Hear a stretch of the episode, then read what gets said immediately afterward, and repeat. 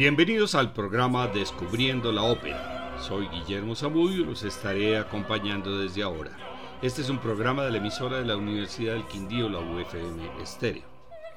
Los Puritanos es una ópera en tres actos con música de Vincenzo Bellini y libreto en italiano de Carlo Pepponi. Se estrenó en enero de 1835 en París y fue la última ópera de Bellini, quien murió poco después del estreno. Es una historia de amor entre Elvira y Arturo, la trama se basa en que ella pertenece a una familia puritana y él a una realista, los dos bandos protagonistas de la Guerra Civil Inglesa de mediados del siglo XVI. Los buenos oficios de un tío de Elvira han conseguido que ambas familias acepten la boda de los jóvenes a pesar de sus diferencias políticas. Cuando Arturo llega para casarse, descubre que en una mazmorra está prisionera la reina Enriqueta de Francia, quien va a ser decapitada por los puritanos, y decide rescatar a su reina, aprovechando la confianza que le otorga la familia de su prometida. Ya vestida para la ceremonia, le llega a Elvira la noticia que Arturo ha escapado con una mujer, por lo cual comienza a delirar en una primera escena de locura. En el segundo acto, en su sin razón, Elvira evoca a su amado y suplica o rendetemi l'espeme, o lasciatemi morire. Devolvedme la esperanza o dejadme morir. Después recuerda la voz de Arturo, qui la voce suave. Aquí su dulce voz me llamaba. Luego confunde a su tío con su padre y cree ver a Arturo. De repente rompe a reír y acaba entonando el final del aria de su locura. Bien dileto e hinchel la luna. Ven, querido, que la luna esté en el cielo. Arturo es capturado y cuando va a ser ejecutado se entera que Elvira se ha vuelto loca por creer que él la ha traicionado y canta un cuarteto con coro en el cual debe llegar al fa sobre agudo. Poco después llega un oficial con un bando de Cromwell y la noticia de la derrota de los realistas y el indulto general concedido a los prisioneros. Al ver libre a Arturo, Elvira recobra la razón. Vamos a escuchar a la soprano francesa Nathalie Dessay como Elvira con la orquesta Concerto Colm y el Europa Isker Kammerchor, dirigido por Evelino Pidó.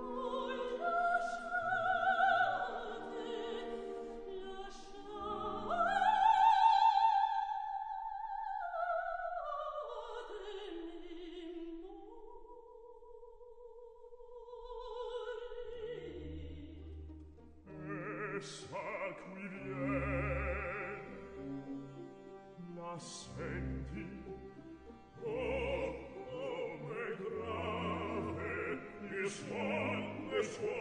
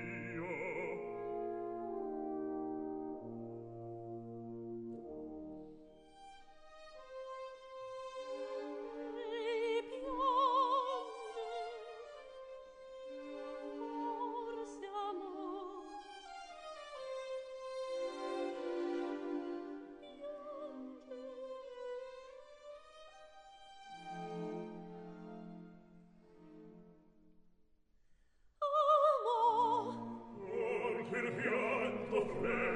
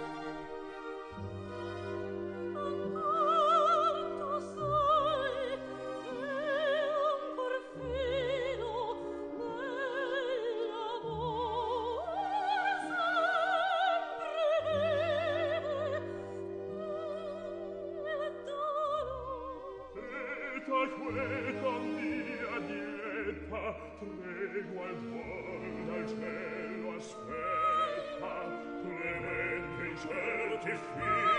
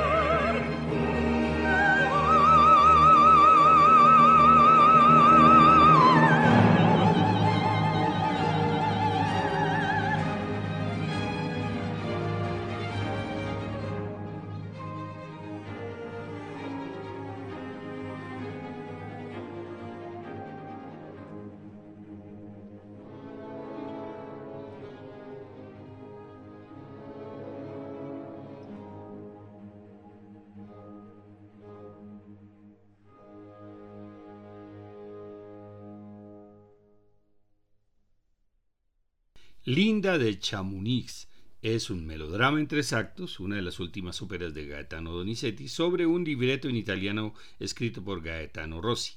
Se estrenó en Viena en mayo de 1842. La obra trata de una chica de Saboya que, para salvar a sus padres de la miseria, accede a los poco honestas atenciones del marqués de Vosflery. Después de un dramático enfrentamiento con su padre, Linda pierde la razón, pero la recupera más tarde al escuchar la canción de su amigo Pierotto, la cual sonará a manera de la emotiva a lo largo de la obra. Linda huirá a París donde conocerá el verdadero amor en un joven noble, quien casualmente es sobrino del marqués. La madre del joven se opone al enlace y Linda volverá trastornada por el despecho a su pueblo. Hasta allá irá a buscarla su enamorado y superada la oposición familiar, todos celebran su amor en un final feliz. Escuchemos la escena de locura del primer acto. Ah, tardai troppo, seguida de Oh luce di questa anima. Tardé demasiado y no encuentro a mi querido Carlos, luz de mi alba, delicia moribida. En la voz de la soprano georgiana Nino Machaitze, con la orquesta del Teatro Comunale di Bologna, dirigido por Michel Mariotti.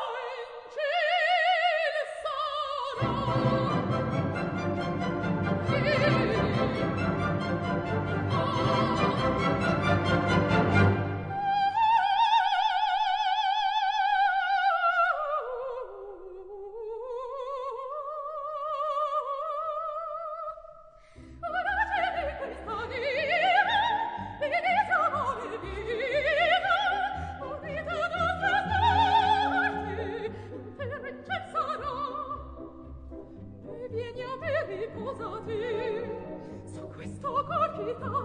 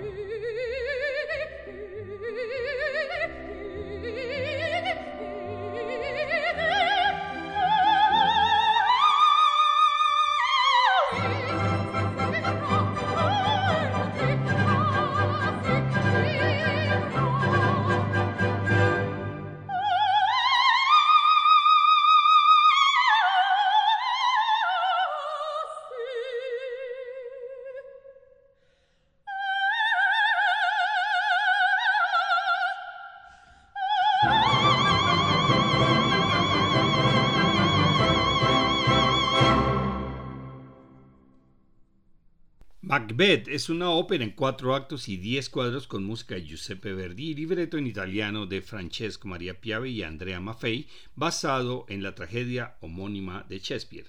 Fue estrenada en el Teatro la Pérgola de Florencia en marzo de 1847. Es una historia de lucha por el poder que se define en una sola palabra, ambición.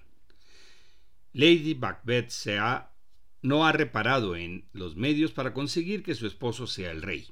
Cerca del final de la obra hay una escena de locura y sonambulismo. A diferencia de lo que ocurre en la ópera La sonámbula de Bellini, el trastorno no es pasajero y tiene su raíz en el sentimiento de culpa de Lady Macbeth, quien no ha dudado en cometer atroces crímenes para llegar a ser reina, los cuales recuerda en esta escena de locura. Ya en el preludio orquestal los motivos musicales obsesivos definen un ambiente poco tranquilizador.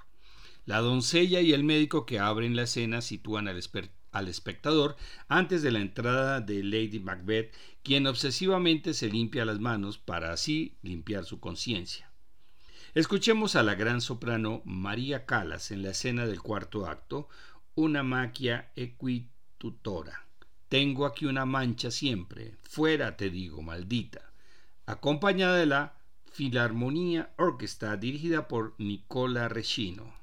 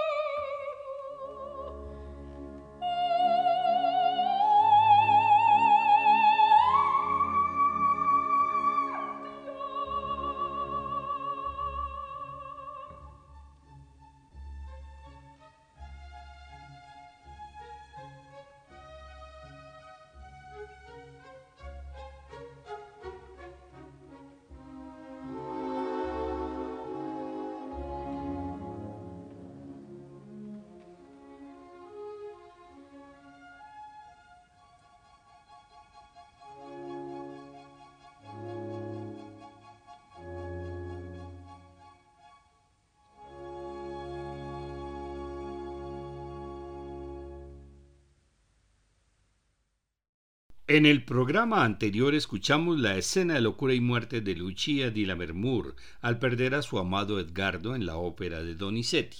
Ahora podemos comparar la escena de Isolda al perder a su Tristán en la obra de Richard Wagner.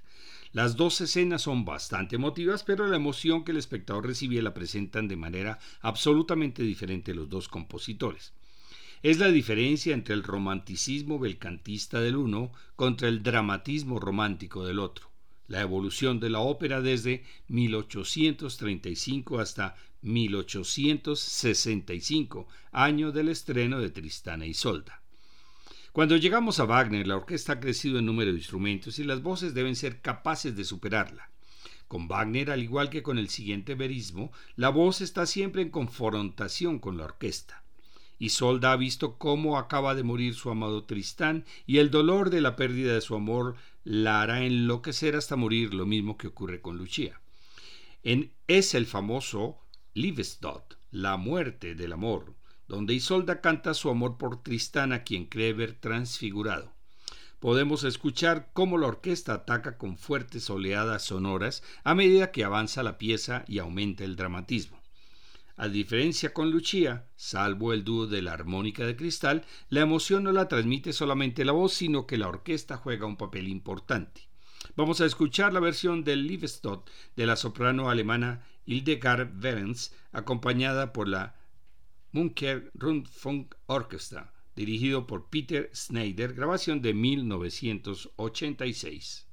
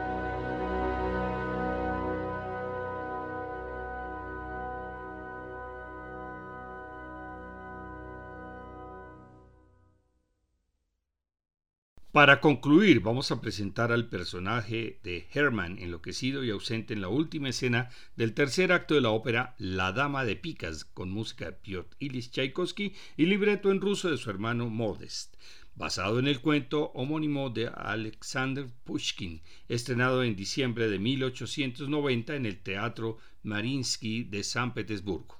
En la última escena, los oficiales compañeros de Herman están terminando la, la cena y preparándose a jugar a las cartas. Yeletsky no ha jugado nunca, pero se une al grupo. Tomsky entretiene a los otros con una canción. Cuando se sientan para jugar, quedan sorprendidos cuando llega Herman enloquecido y ausente.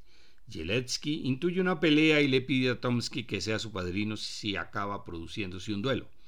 Pero Herman solo pretende apostar, pues tiene las cartas ganadoras que le dio la condesa antes de causarle la muerte. Apuesta al 3 y gana, disgustando a los otros por su expresión maníaca. Luego apuesta al 7 y gana de nuevo. En ese momento toma una copa de vino y declara que la vida es solo un juego. Jelensky acepta el desafío de apostar en la siguiente ronda. Herman apuesta al as, pero Jelensky le enseña la carta ganadora, la dama de picas. Viendo al fantasma de la condesa riéndose ante su venganza, Herman se suicida, pero antes de morir, morir pide perdón a Zelensky y a Lisa. Los demás rezan por su alma atormentada. Escuchemos al tenor ruso Vladimir Galusin en el papel de Herman.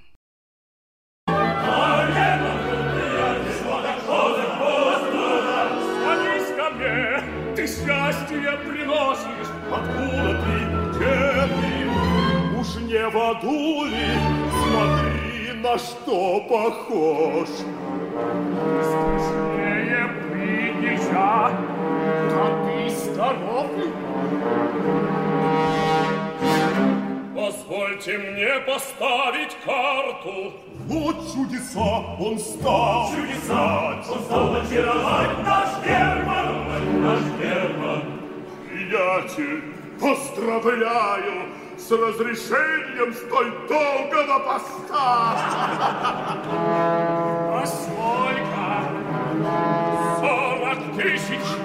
Сорок тысяч, сорок тысяч, сорок не узнал ли ты три карты у графини? Ах, я тебе, и вот какая карта. Дай-ка.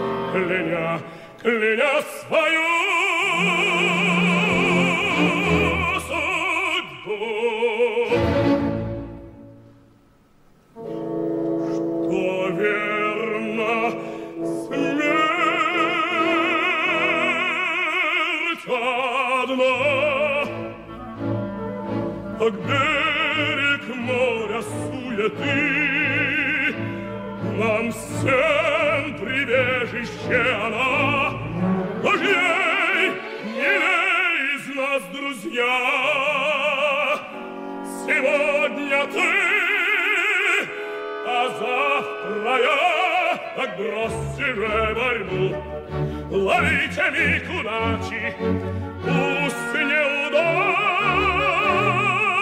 мученик плачет, Пусть неудачник плачет,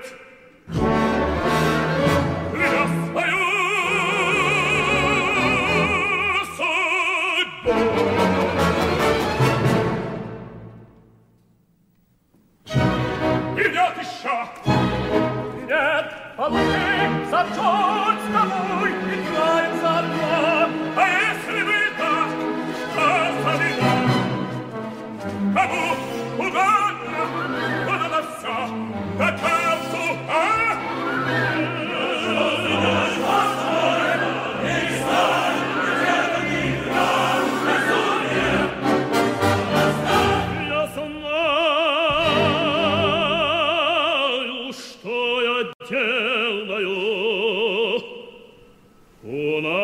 ним счеты.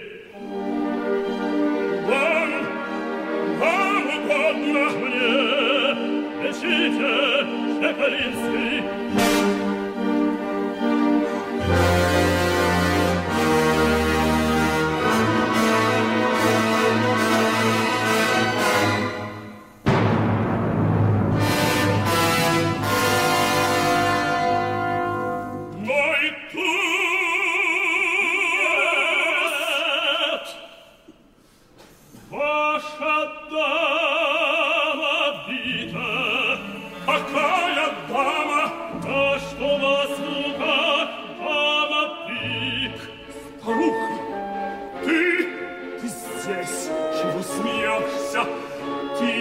моя сна свела, проклятая, что понадобна тебе. Жизнь, жизнь моя, возьми ее, возьми ее.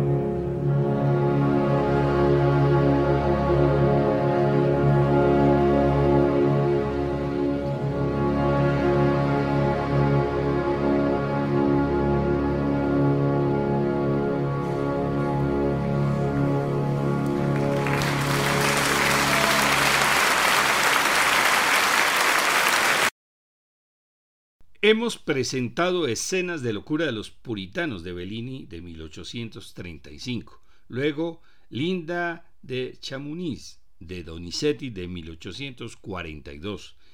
Macbeth de Verdi de 1847.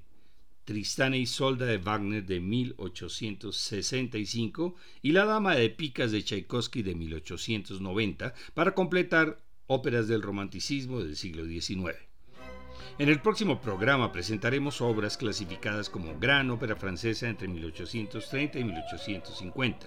Todos estos programas se pueden descargar en la página descubriendolamusica.co para que las puedan escuchar cuando quieran. Les esperamos.